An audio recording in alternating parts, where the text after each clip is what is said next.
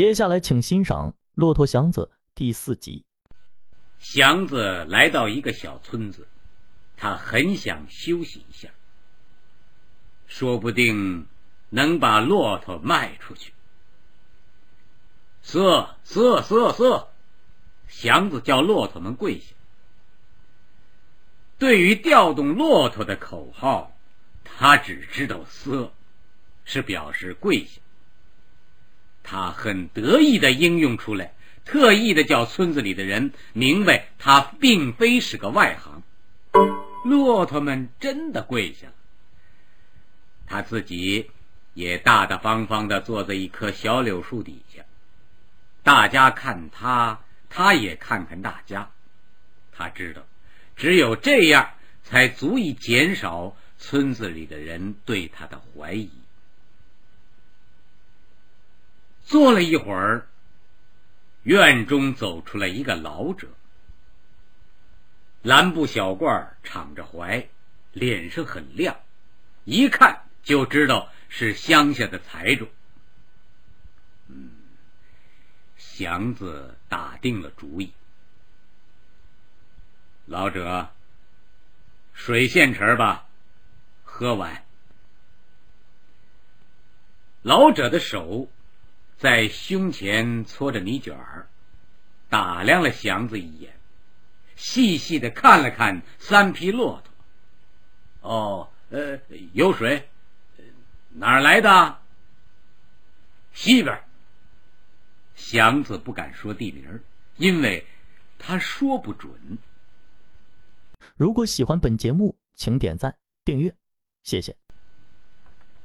西边有冰啊！老者的眼睛盯住祥子的军裤。哦，我是叫大兵裹了去的，刚逃出来。哦，骆驼出西口没什么危险啦。兵都入了山，路上挺平安。嗯，老者慢慢的点着头。你等那，我给你拿水去。祥子跟了进去。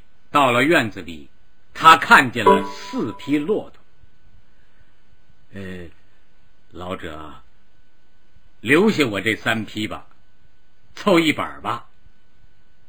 哼，一板儿，哎，倒退三十年的话，我有过三板儿。年头变了，谁还喂得起骆驼？老头站住，呆呆的看着那四匹牲口，呆了半天。他接着说：“前几天本来想跟街坊搭伙，把他们送到口外去放青儿。东也闹兵，西也闹兵，谁敢走啊？在家里拉下巴，嘿，看着就焦心，看着就焦心。你你你你，瞧瞧这些苍蝇啊！”赶明儿天大热起来，再加上蚊子，眼看着好好的牲口活活受罪，真。老者连连的点头，似乎有无限的感慨与牢骚。祥子说：“老者，留下我的三匹，凑成一本儿，到口外去放气儿。欢蹦乱跳的牲口，一夏天在这儿。”准叫苍蝇蚊子给拿个半死儿。哎，可是谁有钱买呢？这年头啊，不是养骆驼的年头喽。不，您留下吧，给多少是多少。我把他们出了手，好到城里去谋生。老者又细细的看了祥子一番。觉得他绝不是个匪类，然后回头看了看门外的牲口，心里似乎是真喜欢那三匹骆驼。明知到手里并没有好处，可是爱书的人见书就想买，爱马的见了马就舍不得。有过三板骆驼的也是如此。况且祥子说可以贱卖呢。懂行的人得了个便宜，就容易忘掉东西买到手里有没有好处？老者说了实话：“小伙子，我要是钱富裕的话，真想留下。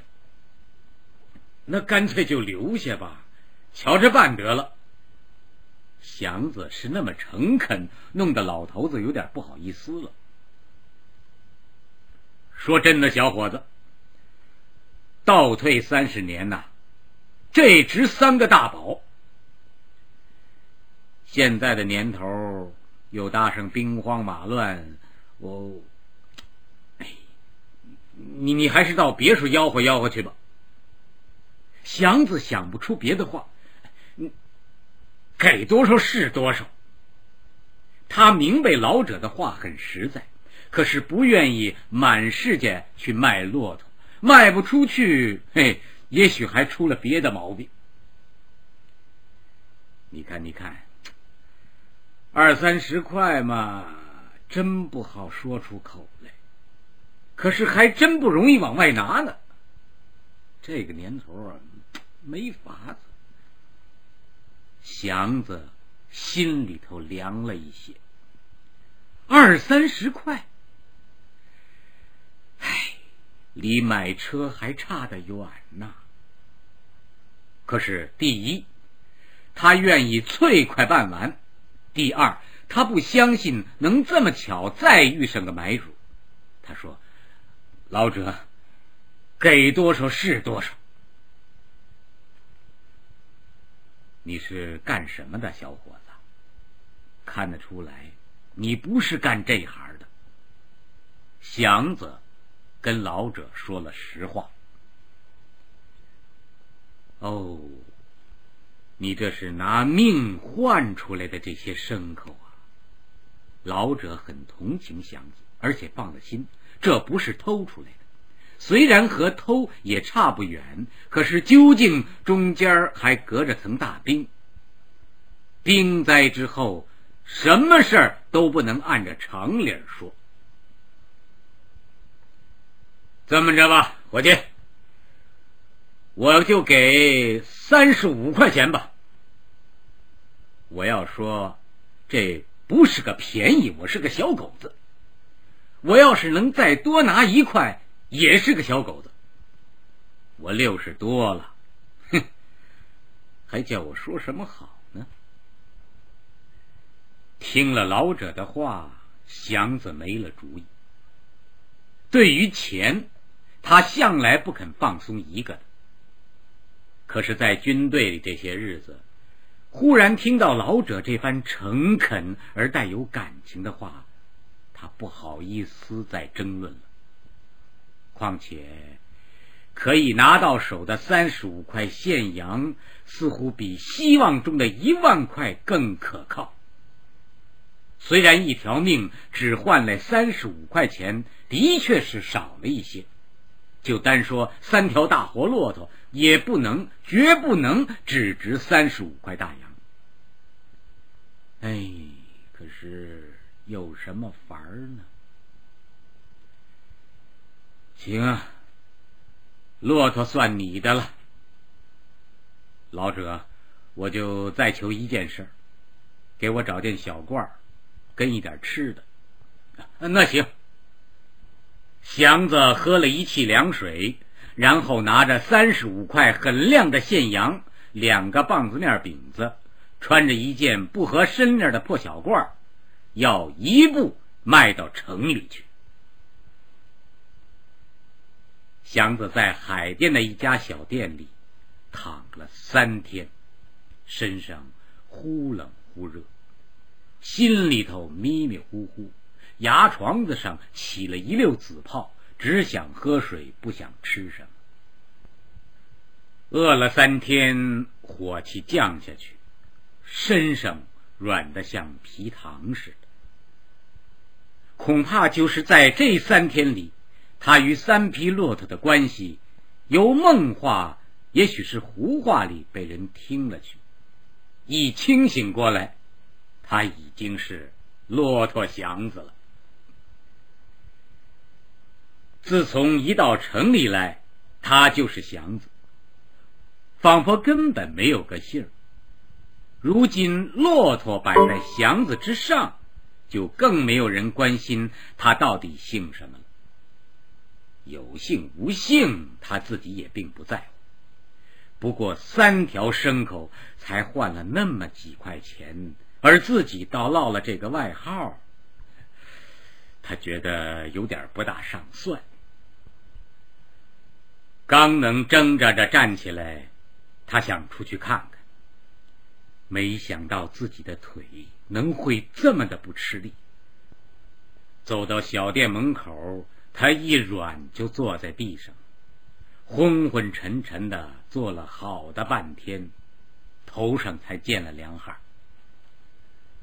又忍了一会儿，他睁开了眼，肚子里响了一阵，觉出点饿来，急慢的站了起来，找了个馄饨挑，要了碗馄饨。他仍然坐在地上，咽了口汤，觉得恶心。在口里头含了半天，勉强的咽了下去，不想再喝。可是待了一会儿，这热汤啊，像股线儿似的，一直通到腹部，打了两个响嗝。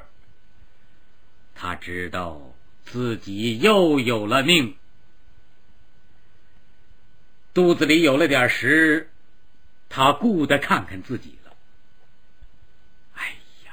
身上瘦了好些，那条破裤子已经脏得不能再脏，他懒得动。可是要马上恢复他的干净利落，他不肯就这么神头鬼脸的进城去。不过，要干净利落就得花钱，剃剃头、换换衣裳、买双鞋袜都要钱。手中的三十五元钱。应当一个不动，连一个不动还离买车的数很远呢。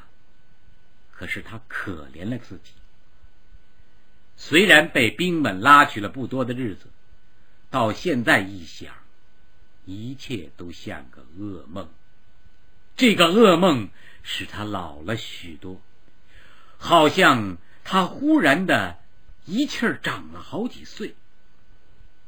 看着自己的大手大脚，明明是自己的，可是又像忽然由什么地方找到的。他非常的难过，他觉得自己的身体是特别的可爱，不应当再太自苦了。他站起来，明知道身上还很软，可是刻不容缓的想去打扮打扮，仿佛只要剃剃头、换件衣服。他就能够立刻的强壮起来似的。打扮好了，一共才花了两块二毛钱。近似唐布的一身本色粗布裤褂，一元；青布鞋八毛；线皮织成的袜子一毛五；还有顶两毛五的草帽。脱下来的破东西换了两包火柴。拿着两包火柴，顺着大道，他往西直门走。没走出多远，他就觉出软弱疲乏来了。可是他咬上了牙，他不能坐车，从哪方面看也不能坐车。一个乡下人拿十里八里还能当做道吗？况且自己是拉车的呀。这且不提。以自己的身量力气而被这小小的一点病拿住，哼，笑话！除非一个跟头栽倒，再也爬不起来，他满地滚也得滚进城去，绝不服软。今天要是走不进城去，他想，祥子就算完了。他只相信自己的身体，不管有什么病。晃晃悠悠的，他放开了步，走出海淀不远，他眼前就起了金星儿。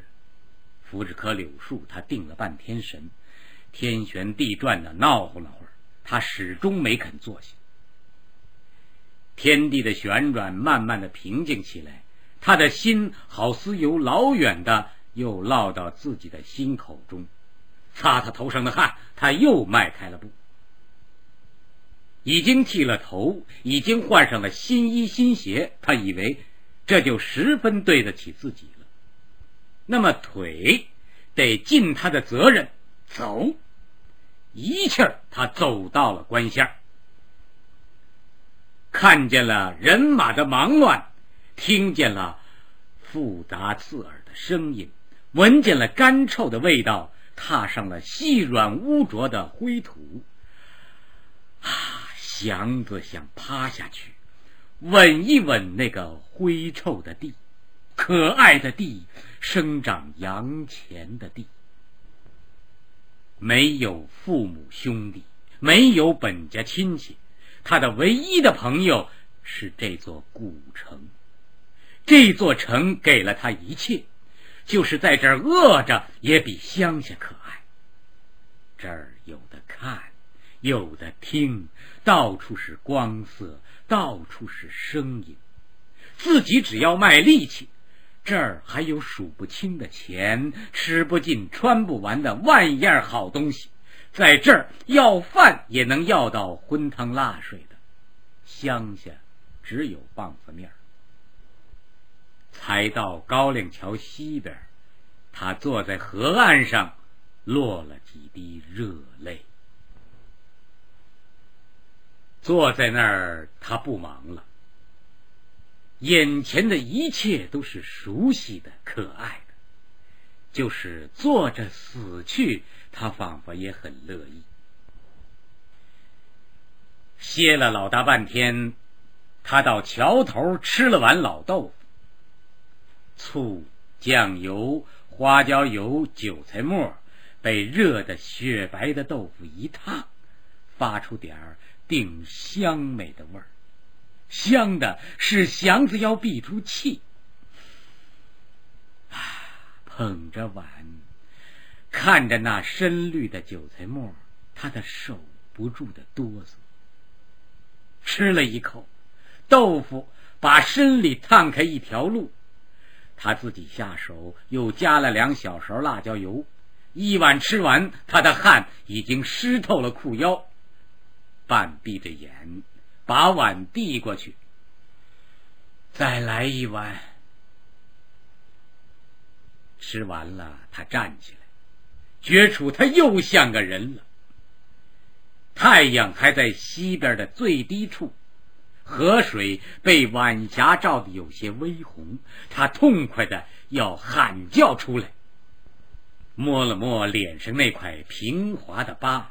摸了摸口袋里的钱，又看了一眼角楼上的阳光，他硬把病忘了，把一切都忘了，好似有点什么心愿。他决定走进城去。城门洞里挤着各样的车，各样的人，谁也不敢快走，谁可也想快快的过去。鞭声喊。声、骂声、喇叭声、铃声、笑声都被门洞，嘿，就像一架扩音机似的，嗡嗡的连成一片。祥子的大脚东插一步，是西跨一步，两个手左右的扑了，像条瘦长的大鱼，随浪欢跃那样挤进了城。一眼，他就看见了新街口。道路是那么宽，那么直，他的眼睛发了光，他点了点他的铺盖还在西安门大街仁和车厂呢，自然他想奔那儿去。因为没有家小，他一向是住在车厂里，虽然并不永远拉厂子里的车。仁和车厂的老板刘四爷是已快七十岁的人了，人老，心可不老实。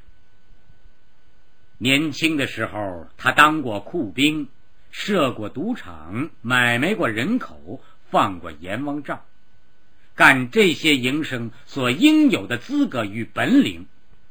力气、心路、手段、交际、字号等等，刘四爷是都有。在前清的时候，打过群架，抢过良家妇女，跪过铁锁，跪上铁锁，刘四并没皱一皱眉，没说一个饶命，官司叫他硬挺了过去，嘿，这叫自豪。出了狱，恰巧入了民国，巡警的势力越来越大，刘四看出。地面上的英雄已成了过去的事即使黄天霸在世，也不会有多少机会了。他开了个洋车厂子，土混混出身，他知道怎么对付穷人，什么时候该紧一板，哪儿该松一步，他有善于调动的天才。车夫们没有敢跟他耍骨头的。他一瞪眼，跟他哈哈一笑，能把人弄得迷迷糊糊的，仿佛一脚蹬在天堂，一脚蹬在地狱，只好听他的摆弄。到现在，他有六十多辆车，治坏的也是七八成新的，他不存破车。车租，他的比别家的大，可是到了三节，他比别家。多放着两天的份儿，人和厂有地方住，拉他的车的光棍都可以白住，可是得交上车份儿，交不上账而跟他苦腻的，他扣下铺盖，把人当个破壶似的扔出门外。大家伙儿要是有个急事急病的，只要告诉他一声，他不含糊，水里火里他都热心的帮忙。哎。这叫字号。刘四爷是虎相，快七十了，腰板不弯，拿起腿还走个十里二十里的。两只大眼睛，大鼻头，方嘴，一对大虎牙，一张口就像个老虎，个子几乎跟祥子一边高。头剃得很亮，没留胡子。他自居老虎，可惜没有儿子，只有个三十七八岁的虎女。知道刘四爷的，就必也知道虎妞。他也长得虎头虎脑，因此吓住了男人。帮助父亲办事是把好手，可是没人敢娶她做太太。他什么都跟男人一样，连骂人也有男人的爽快，有时候更多一些花样。刘四爷打外，虎妞打内，父女两个把个人和车厂治理的铁桶一般。人和厂成了洋车界的权威。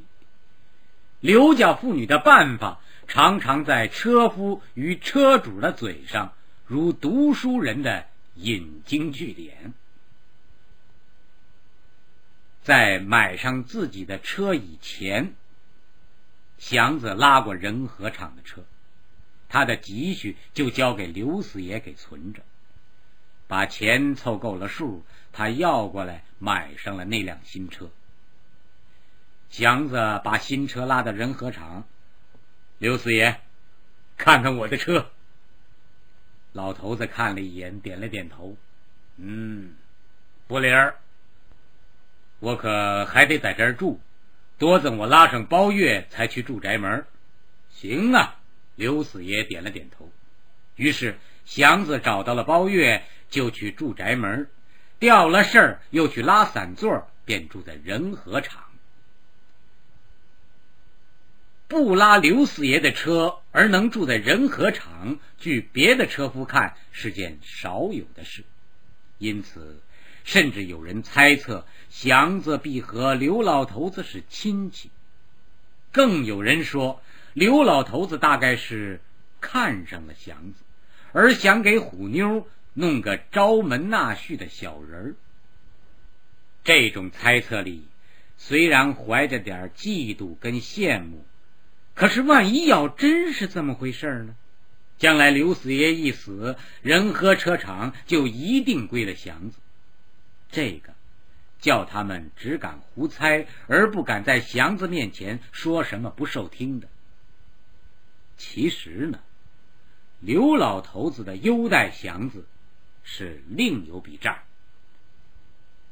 祥子是这么一个人，在新的环境里还能保持住旧的习惯。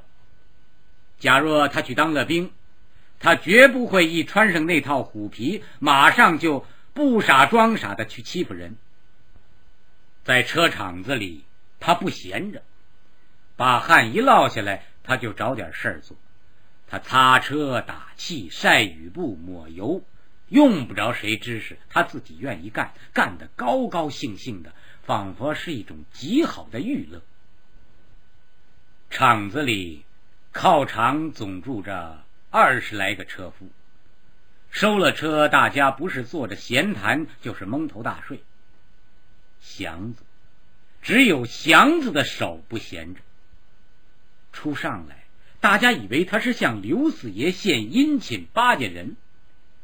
过了几天，他们看出来，他一点没有讨好讨俏的意思，他是那么真诚自然，也就无话可说了。刘老头子没有夸奖过他一句，没有格外多看过他一眼。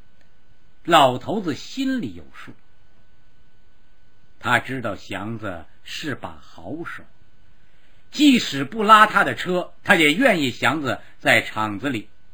有祥子在这儿，先不提别的啊，院子跟门口永远扫得干干净净的。虎妞是更喜欢这个傻大个子。他说什么，祥子老用心听着，不跟他争辩。别的车夫呢，因为受尽苦楚，说话总是横着来。他一点不怕他们，可是也不愿意多搭理他们，所以他的话都留给祥子听。